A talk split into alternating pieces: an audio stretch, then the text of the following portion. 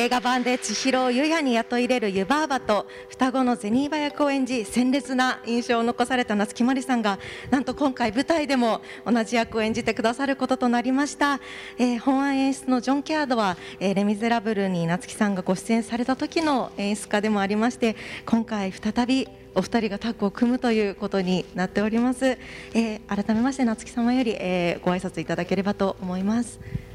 働け働けということで、えー、舞台の「千と千尋の神隠し」湯婆婆とゼニーバもなんとやらせていただくことになりました夏木マリです。どうぞよろしくお願いします。今日はあのお忙しいところお集まりいただいてありがとうございます。キャストの代表しまして今日はあの皆様質問をお答えしようかと思うんでよろしくお願い申し上げます。えっと実はですね、はい、ここで夏木さんにはサプライズでスペシャルゲストを、えー、本日お呼びいたしております、はい、どうぞ拍手でお迎えください。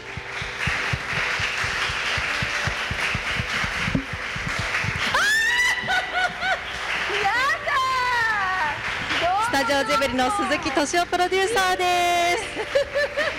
す。やだあそこから。鈴木さんえ？ー、もうジブリの湯婆婆ですから何言ってんですか？ええーありがとうございます。ご無沙汰しまして。ご無沙汰しております。びっくりしました。でも一昨日メッセージでやり取りしましたよね。メッセージはその説は何もおっしゃら僕何も言わなかったですよ。当たり前ですよ。内緒にしろって言われたんだから。あ、そうかサプライズですもんね。サプライズです。ありがとうございます。びっくりしました。サプライズにご協力いただき本当に今回もお世話になります。いえこちらこそありがとうございます。よろしく頑張ってください。はい。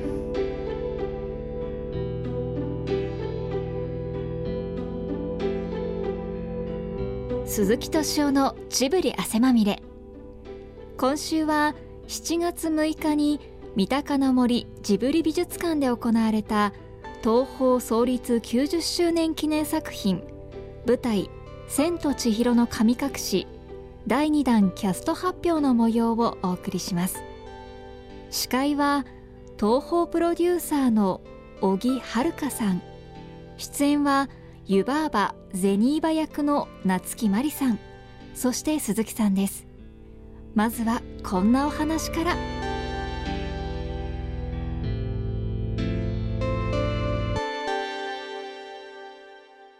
先生改めましてあの鈴木さんよりあの皆様にご挨拶いただいてもよろしいですか？はい、えっと何喋ったらいいんだ？あのスタジオジ改めましてスタジオジブリの鈴木です。あの皆さんご承知のように、えー、20年前ですか？この千と千尋映画館でやったのは。で20年経って今回は舞台でやると。帝劇ですよね、まあ、実を言うとその頃のことを思い出してみると夏木さんにねやっていただくにあたってはねまあ、スタッフの方でいろいろ相談をして、これでてあの今の映画の時に本当夏木さんにやっていただいてこれが大成功それは本当にねあの僕はその時のことを感謝しております。ほでスタッフにもね夏木さんってすごい人気があったからあのほんでと同時にそのやったことがすごくねみんなに評判良くて本当にねあの感謝しております。でその後まあ、僕最初お目にかかった時からねなんかこの人と気が合うのかななんてことをちょっと思ってたんですけれどその後もいろんな機会にね、えー、お話したりね LINE のやりあ メッセージのやり取りとかいろいろあったんですけれど、えーねまあ、そんなわけで今回 よくわかんないけれどぜひ頑張ってやってください。お願いします、はい、よろしくお願いします。ありがとうございます夏木さん改めまして鈴木さんにあのいらしていただいたということでご感想をお伺いしてもよろしいですか、はい、もうなんか鈴木さんここに住んでる感じがしますもんね。だからいないのが不思議です考えたら。サプライズも下手くれもないですよねいやいやだってだってジブリのもとこだからねそうそうあのだってあの宮崎監督が私が声を入れるときにあの悪役でやろうとしたらそれやめてくれとあのこの建物には一番上にあの鈴木という人間がいると。で彼は悪い人間じゃないんだと。あの仕事を一生懸命やる男なんでそういう、ね、油絵を守る一生懸命やっているおばさんにしてくれって言われたんですよ。ですからもうここにいる感じなんですよね。記憶力いいですね。もうそれはもうすごく記憶に残ってます。もう、ね、宮崎はいろんな人にそれ言いまくってね、ええ。もう大変だったんですよ当時。あそうですか。もうそれでもあの役作りの一つがちょっと腑に落ちたような気がして。うん。やらせていただいた記憶があります。はい。ではあのこの後記者の皆様に、えー質問を、えーお伺いしたいと思います、えー質問あるある方は挙手でお願いいたします。共同通信の白坂と申します。えっとまずあの映画版の千と千尋の神隠しについてあのどういう思いを持っていらっしゃるかあの作品への思いをお伺いしたいのと。あと合わせてあの今回これが舞台になるということでそれをあのお聞きになった時のあのご感想というのを教えていただけますでしょうか。それぞれお二方にお伺いできたらと思います。お願いします。千と千尋の神隠しをやらせていただいた時にあの本を見て思ったことはまだ作品ができる前ですけどなんか基本的に私が思ったのはなんか命のことをあのベーシックに流れているなっていうことを思いました。であと一つ私の湯婆婆に関して言えばあの、まあ、あの魔女ではありますけれどもあの先ほどもお話ししたように時に鈴木さんのようにねちゃんとあのビジネスの才能を振るってあの例えば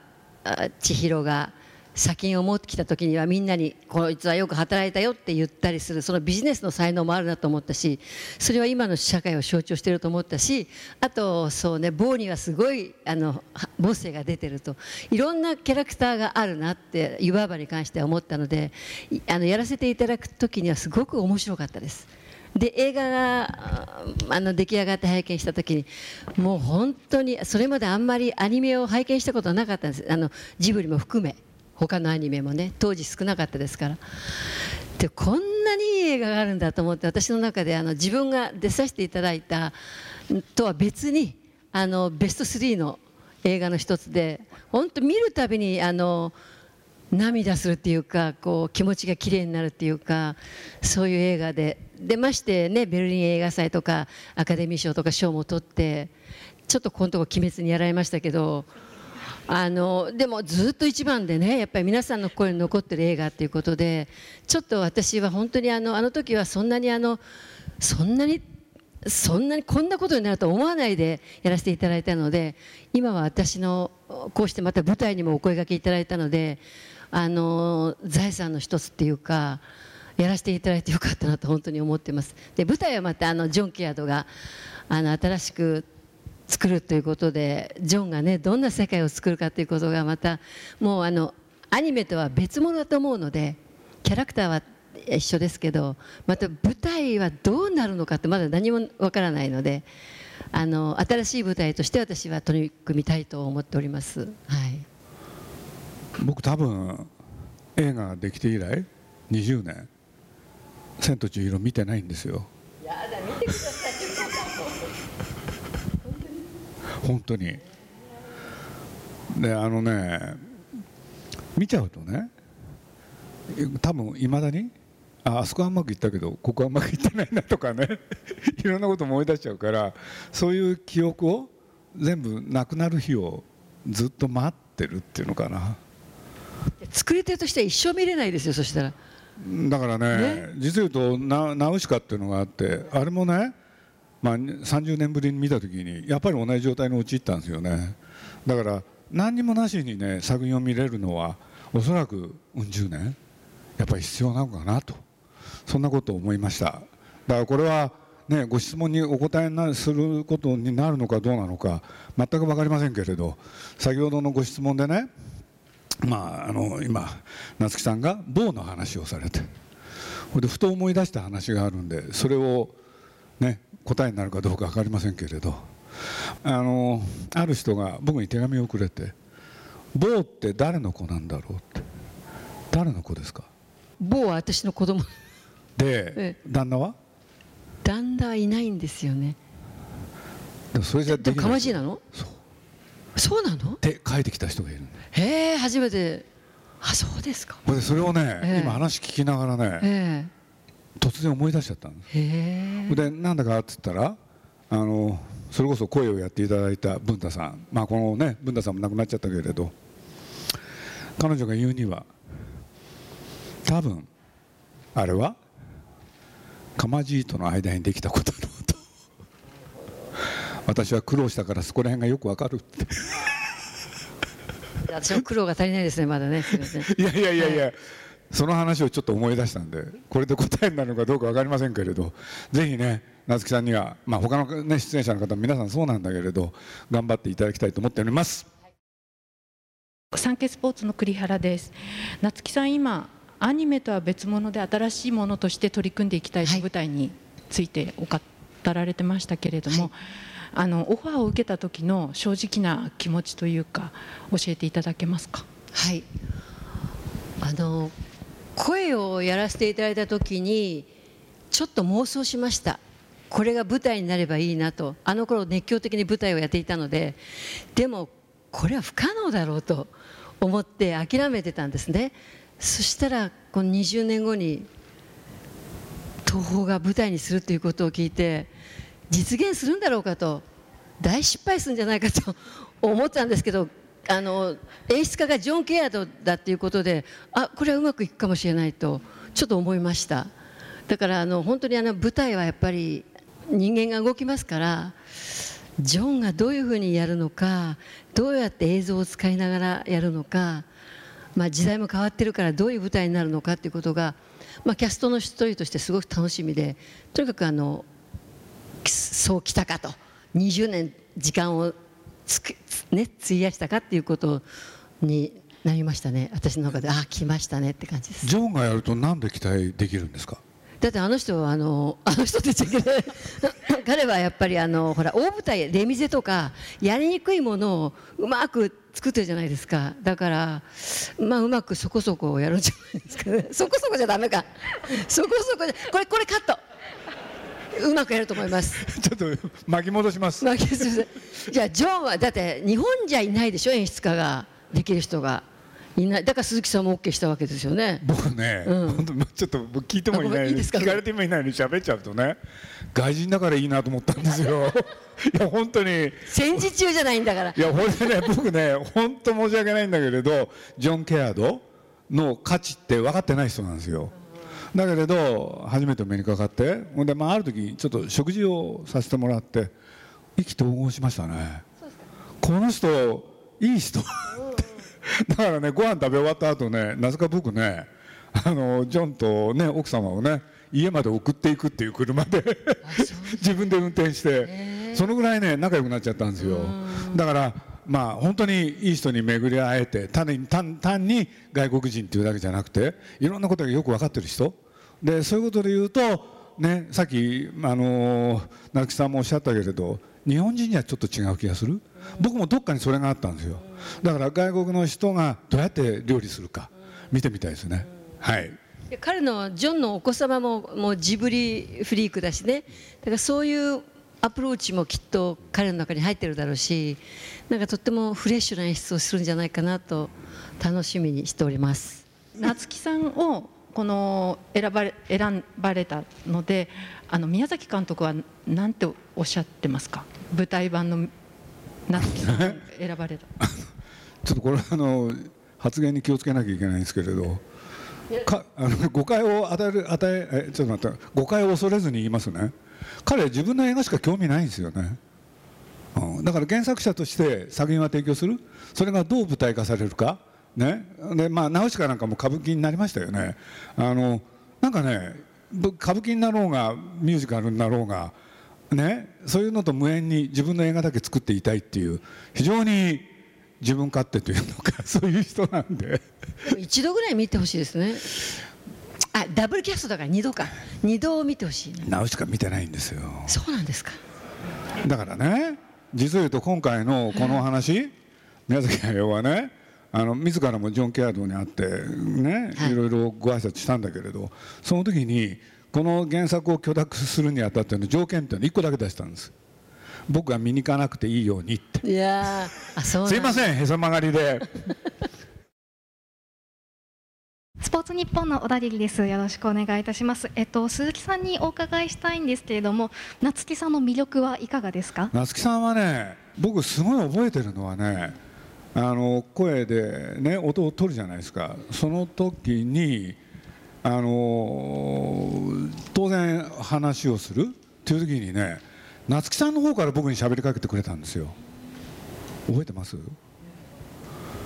なんていう直裁な人だろう。この人すごいなと思ったんです。俺で一瞬で僕心をつかまれてそれ以来ね夏木さんに何頼まれても OK するようになっちゃったんです僕。この方はしゃね喋りやすいっていうのか気さくっていうのか。だからあの実を言うとね今日もねなんで僕この場に来たかって言った時に真っ先に思い出したのがあのブブルガリっていうなんですかあのブランドがあるじゃないですか。あそこでなんか賞をいただくことになってねそこでねゲストに来ていただいてたんですよ。それで僕はそれをねもう本当すごい感謝してて。で今日はね絶対サボれない。その時の借りを返そう？もう基本的にはそれなんですよね。あの時嬉しかったですから。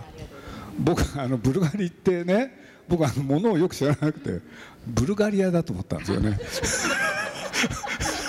それでね国からもらえるものはねこれもらっとかないと後でうるさいからっていうんでしょうがなくて言ったんですけれど後で聞いたらねブランドだって知ってまあとにかく夏木さんにはお世話になりましたデイリースポーツです。よろしくお願いいたします。すみません、夏木さんにお伺いしたいんですけれども、まあ、改めてになりますけれども、今日この美術館に足を踏み入れて、まあ、ジブリの世界観に浸ってると思うんですけれども、そのジブリの魅力、まあ、さらにはこの千と千尋の魅力をどの辺に感じていて、あとそれをどうやってその舞台でお客さんに伝えれるかなと、その辺を教えていただけますか？ジブリの魅力っていうのはやっぱりそのなんていうのかな人間力っていうかそういうものが非常にいろんなキャラクターから教えられるっていうか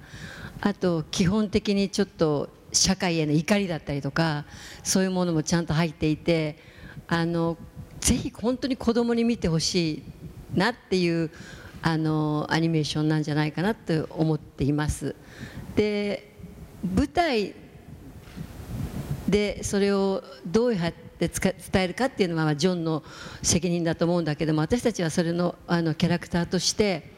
立ってるだけでエネルギーが発散なんていうかなこう感動できるっていう何もしない余計なことはしなくても舞台ではそのキャラクターが立ってるだけでお客様は感動するっていうことが私たちの目指すところなのでそれをジョンと一緒にあの作っていきたい。湯婆婆ジェニーバとして作っていきたいと今は思っていますだからあどういうふうにあの手足を動かすのかとかいうことはこれからの問題なんだけど基本ベーシックな舞台としての考え方はあの声だけじゃないので体も使わなきゃいけないからそういうあの身体感覚をちゃんと持った俳優として銭は湯婆婆としていたいなとは今は思っています。うん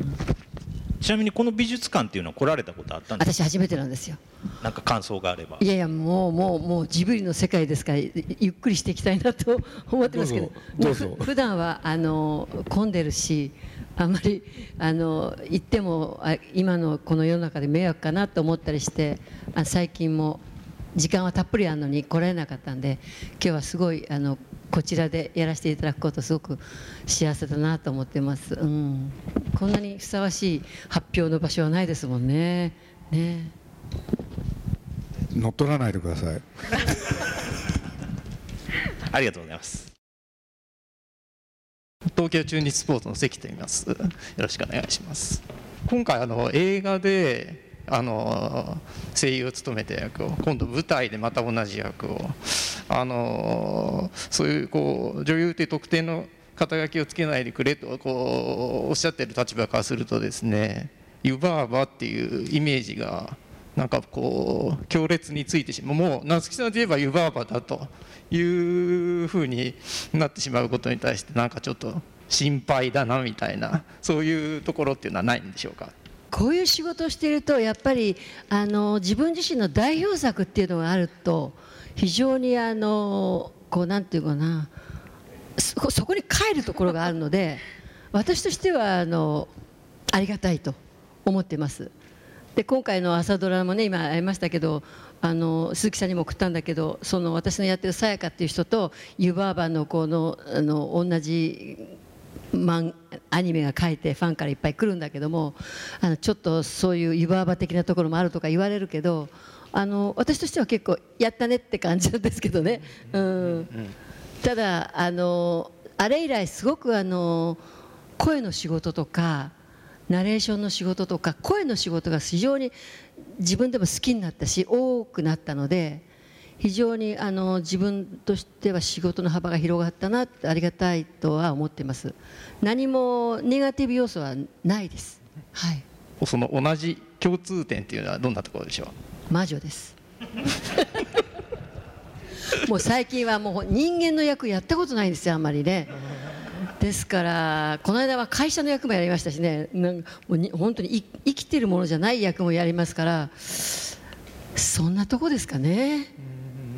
うんこれ答えになってますか？すいませんリポーターの島田と申します。よろしくお願いします。なるほどあと鈴木さんにお聞きしたいんですけれども、先ほどジョン・ケアードの価値もちょっと分かっていなかったっておっしゃってましたが、はいなぜ舞台化をお許しになったんでしょうか？何しろ原作は宮崎駿、でそういうことで言うとあ、まあ、彼が今日ここにいないんでそれを答えられないんで僕は代わりに言いますけれど実は、まあ、現在彼はね君「君たちはどう生きるか」っていう作品？これを、ね、気がつけばもう 4, 年ぐらい作ってるんですかね。5年ぐらいなのかな。でまだ続くんですよ。全まだできてないんで。でそういう時にねそれに集中さするた時にねまあいろんな話が来るわけじゃないですか。ナウシカを歌舞伎にしたいとかね。でそれは彼はこう決めたんですよね。もう過去のものはね。ある時期まではそれはちょっとやめてほしいとかいろんなことを言ってきたんですけれどそのじ今自分の目の前の作品に集中するため過去のものは忘れようって。そのためにはねそれが舞台になろうが何しようが俺は構わないって。多分ねそんなことだったんですよね。ただ作品には愛情があるということで、この千と千尋の神隠しに関しては、はい。宮崎さんはどのように考えていらっしゃるんでしょうジョンのことはすごい気に入ってました、うん、あの小金井まで来ていただいて。私話した時にね話が盛り上がったんですよ。それでやつはいいやつだねって。基本的にはそれなんですよね。だからそういうことで言うと直感、うん、で多分あの人いいもの作るよって、うん、大体そんな感じで決めてます。すいません。あと今日資料もたくさんいただいてますけれどもまた「アーヤ」というのが次の次回作あの次の作品ということで出てますけどこれはどんな感じなんでしょうか？こちらもお聞きして大丈夫ですか？いやそれはだから本当は4月29日に公開の映画だったんですけれど今あの東宝さんのせいじゃなくてコロナのせいでどんどん遅れてましてね。今のところ8月にまあ公開をしようと。それはもうだからできたのはもう去年ですから、うん、でも初のフル 3D そうですね。フル 3DCG ですね。あの、まあ、宮崎五郎ってね宮崎駿の息子が作った映画なんですけれど、まあ、この間あのゲド戦記とか小栗小坂とか、ね、いろいろそれからテレテレビでも「ローニャ」でそのエンディングをちょっとやっていただいたりとかね、はいいいろいろあったんですよ。あのある時あの送ってもらってねそれであの何も決まってないんだと。聞いてみてって言われて聞いてすごい良かったんです。で僕ねすぐね宮崎五郎に聞かせてちょうど作ってたのがそのテレビシリーズの「ローニャ」それでねあの五郎に聞かせたらすごい気に入っちゃって。それでね使わせていただいたっていうこともあるんですけれど。ね。でちなみにプレイヤーって曲です。はい。はいすみません。よろしくお願いします。で五郎ってまあねそういうことで言うと一歩一歩あのそんなにね器用な男じゃないんであいろんな努力を重ねてきたんですけれど、ね、最初に比べればどんどん上手くなってきてで今度の「あや」これはね僕が見てもねびっくりするぐらいいい作品に仕上がったんですよ。だからそういうことで言うといろんな皆さんにねぜひ見ていただきたい。そんなふうに思ってる次第ですね。どうですか夏木さん。こうやってどんどんどんどん新しい世界ができてくるというのはご覧になって。あファンとしてはもう本当嬉しいですよね。あの一つでも多く作っていただきたい。あのはい。宮崎監督にもその今4年もやってる映画も早く仕上げていただきたいって思いますけど、はい。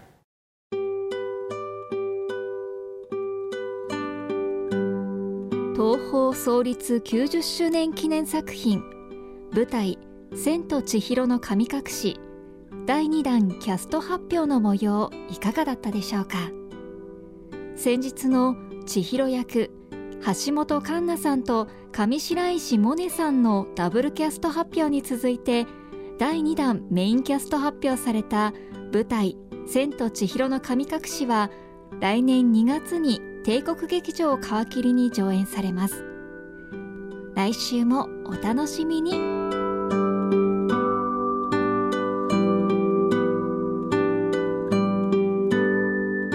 木敏夫のジブリ汗まみれこの番組はウォルト・ディズニー・ジャパンローソン日清製粉グループ au ブルボンの提供でお送りしました。